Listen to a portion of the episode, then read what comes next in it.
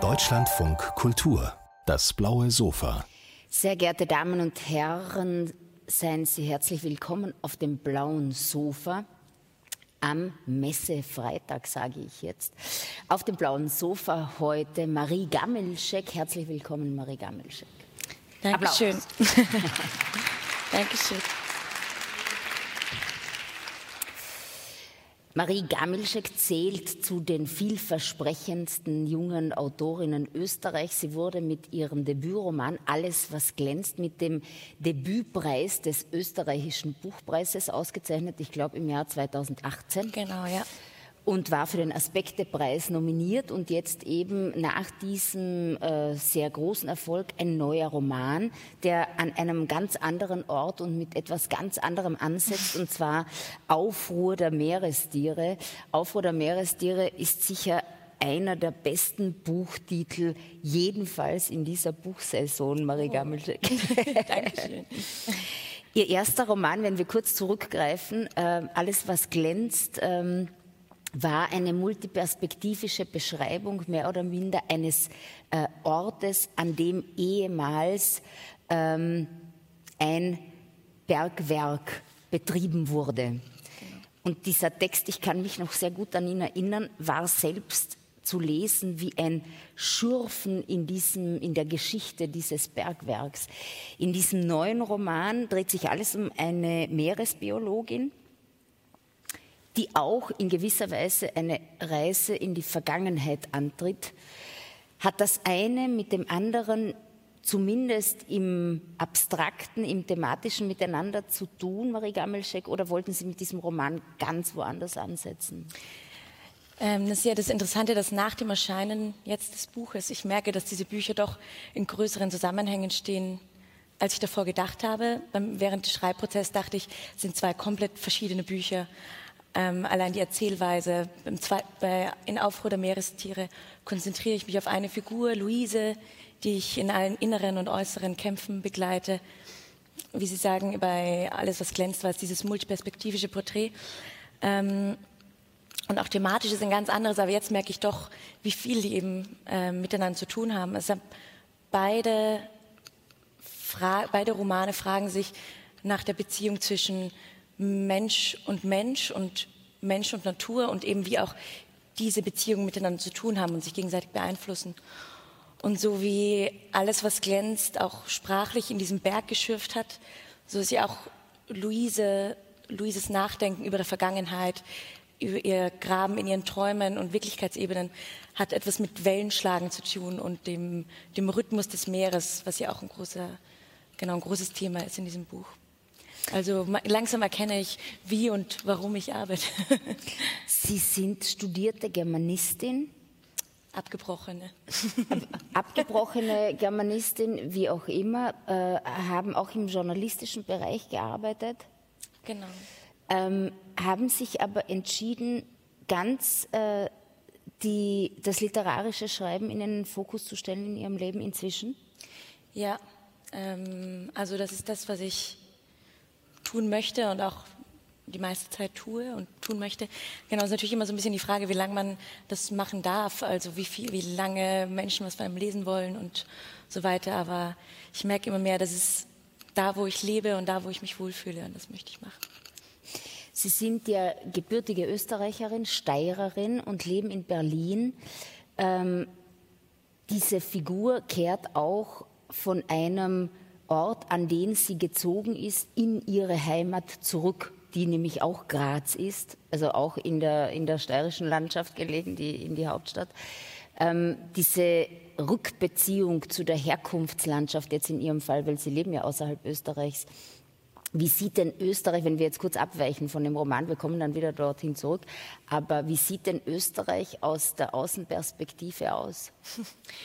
Ja, gerade in den letzten Jahren hat sich Österreich natürlich nicht sehr beliebt gemacht. Ich glaube, es ist da ähm, zu auch einer gewissen Witzfigur geworden. Also kann ich jetzt aus der Perspektive sagen, ich wohne jetzt seit acht Jahren in Berlin.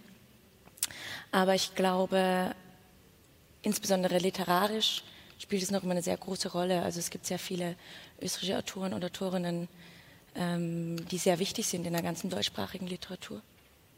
Weil Sie das erwähnen, an wen würden Sie denn Ihr eigenes Schreiben gern angedockt sehen, wenn wir jetzt bei der österreichischen Literatur bleiben, die ja in Leipzig im Jahr 23 einen großen Auftritt haben wird, weil Österreich Gastland sein wird.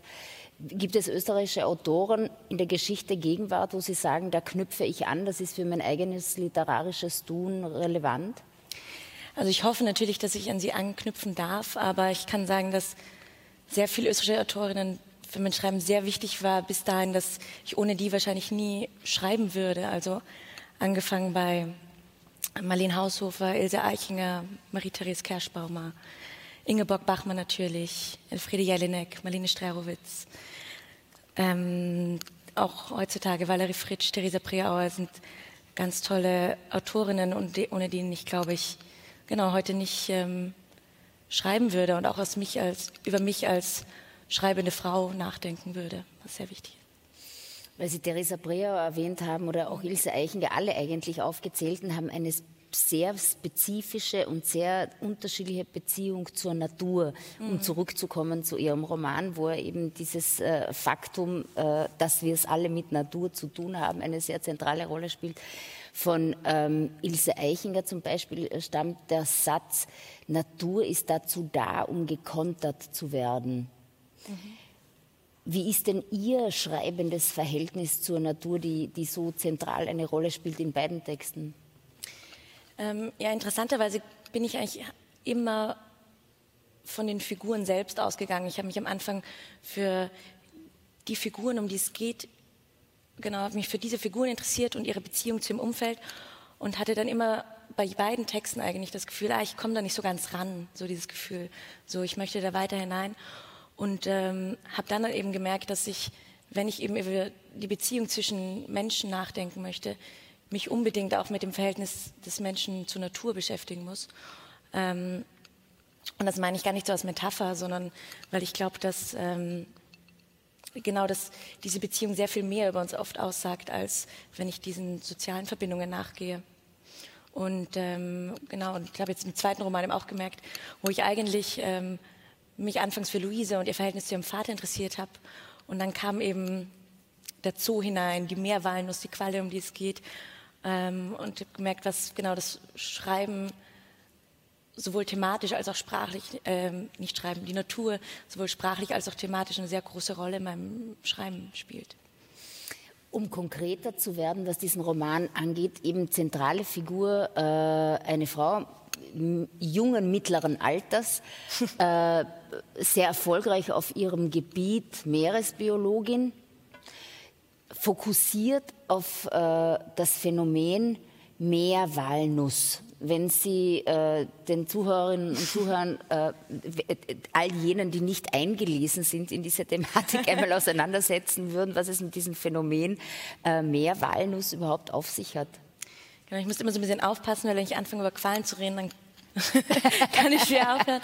Aber genau, die Meerwalnuss ist auf jeden Fall eine invasive Rippenqualenart, ähm, die eigentlich von der Küste vor Boston kommt und seit ungefähr 20, 30 Jahren eben zuerst ins Schwarze Meer eingeschleppt wurde und auch jetzt im Nord- und Ostsee gesehen wurde, vor zehn Jahren. Ähm, und die für das Ökosystem des Meeres insbesondere gefährlich ist, weil sie vor Ort keine natürlichen Fressfeinde hat und überfischte, warme Meere vorfindet, in denen sie sich ausgezeichnet ausbreiten kann.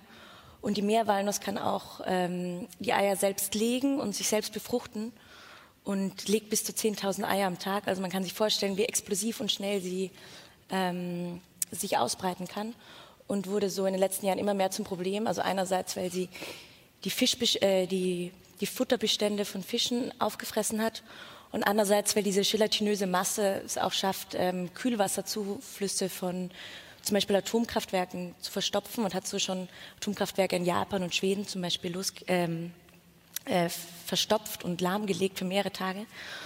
Und ähm, genau, eine unglaubliche Kraft hat dieses Tier, das eigentlich zu 99 Prozent das Wasser besteht, aus kein Herz und kein Hirn hat und ähm, genau eigentlich auch sehr hübsch ausschaut. Sie leuchtet, ist ganz klein, sieht sehr unschuldig aus, aber hat eben als Schwarm eine unheimliche Kraft. Und diese Meer, ich habe das dann alles nachgelesen, man kann das auch, mhm. man erfährt das auch in Dosen alles in diesem Roman, was es mit dieser Meerwalnuss auf sich hat. Und das Interessante äh, daran ist ja unter anderem, dass diese Meeresbiologin, die Sie ins Zentrum stellen, ein sehr vielschichtiges Verhältnis eben zu dieser Meerwalnuss hat. Mhm. Nicht? Also es gibt äh, relativ am Anfang, glaube ich mal, eine Szene mit einem Studenten, der äh, sich erwartet, dass dieses Phänomen Meerwalnuss äh, kritischer gesehen wird und äh, Luise ist warum der Meinung, dass man dieser Meerwalnuss auch äh, nicht nur negativ begegnen äh, sollte.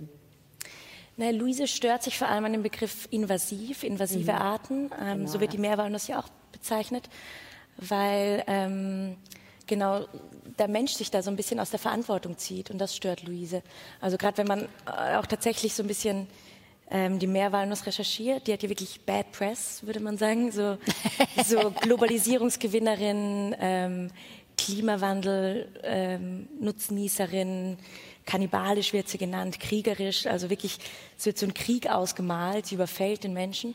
Äh, und genau daran stört sich Luise eigentlich, dass der Mensch sich hier aus der Verantwortung nimmt und sich selbst in die Opferrolle begibt, obwohl ähm, er natürlich die Meerwalnuss eingeschleppt hat in Ballastwassertanks von Frachtschiffen. Und ähm, genau, das ist so ein bisschen diese Diskussion, die der ganze Zeit äh, passiert. Es geht viel um Verantwortung, um Perspektivwechsel und genau. Wenn man Ihnen zuhört, eben, und weil Sie äh, äh, zu Anfang gesagt haben, wenn ich anfange über Quallen zu reden, da gibt es kein Halten. ähm, diesen Roman prägt er durchaus zumindest auf einer seiner tiefen Schichten so etwas wie politischer Aktivismus, was diese Frage angeht. Mussten Sie da Ihren politischen, agitatorischen Willen zurückhalten zuweilen, um nicht äh, ins Pädagogische zu verfallen? Ja, das Schöne, ich, ähm, das Schöne ist ja, dass man das Gefühl, also ich hatte während des Schreibens das Gefühl, ähm, genau diese ganze Diskussion zwischen diesen Quallen und der Geschichte der Qualen spielt sich im Roman ja auch auf anderen Ebenen ab, quasi auf anderen väterlichen Ebenen, in der familiären Vaterbeziehung und auch auf, genau, auf größeren Ebenen. Und ich hatte das Gefühl, ah, ich kann das sehr gut eigentlich im, ähm, meine, meinen politischen Anspruch hier in diesem Kleinen zeigen, in den Quallen. Und da wirkt es gar nicht so pädagogisch, als wenn ich jetzt das so im, im Großen aufziehen würde. Und ähm, genau, habe da natürlich auch viel Luise untergeschummelt, was dann vielleicht auch von mir als Autorin kommen könnte. Die Figur des Vaters ist ja zentral im Roman. Diese Luise hat zu diesem Vater ein sehr gebrochenes Verhältnis. Sie ist in äh, ursprünglich äh, heilen Verhältnissen aufgewachsen, um es äh, übertrieben zu sagen, also in einer funktionierenden mhm. Familie, die dann auseinanderbricht. Inwiefern ist denn dieses Auseinanderbrechen dieser Familie für diese, ähm, also die Eltern trennen sich, ähm, Inwiefern ist denn dieses Auseinanderbrechen äh, dieser Familie für diese Luise lebensprägend? Ähm, ich weiß gar nicht, ob so dieses Auseinanderbrechen der Familie ist, sondern vielmehr, ähm, so, wie man, so wie es viele es kennen, so dieses Gefühl der Sprachlosigkeit, was irgendwann mal die Verhältnisse erstarren lässt, weil überhaupt keine Bewegung weder zueinander noch voneinander weg stattfinden kann. Ich glaube, das hat sie viel mehr geprägt weil das auch dazu, dazu geführt hat, dass sie sich mit diesem Konflikt gar nicht beschäftigen konnte, weil es keinen großen Auslöser gab. Und genau das war mir eigentlich wichtig, eine, diese Beziehung oder auch die Verhältnisse in dieser Familie ohne große Katastrophen zu zeigen, die, die dieses Wegbrechen Schritt für Schritt erklären, sondern ich wollte diese Verletzungen im Alltag zeigen, die immer, die sich, die sich dann aufsummieren und aber die im Kleinen sehr alltäglich scheinen und ähm, die alle vielleicht kennen. Genau, das war die, auf jeden Fall die, auch die Herausforderung im Roman.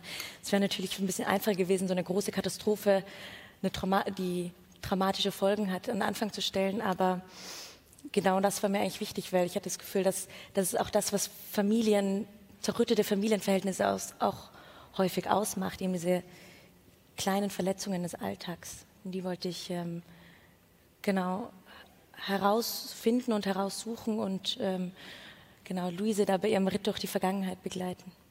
Das während Sie jetzt sprechen, denke ich mir, das hat ja diese Familiengeschichte mit dieser ähm, Meereswalnuss ja auch gemeinsam. Nicht? Die vollzieht eine äh, langfristig gesehen große Katastrophe ohne viel Aufhebens. Und genauso ist es in dieser Familie. Nicht? Diese Trennung wird im Roman nicht als ein großes Ereignis äh, ähm, inszeniert, sondern die, findet, halt, die hat halt irgendeinmal stattgefunden und ja. der Roman beschäftigt sich damit eigentlich nicht wirklich. Ja.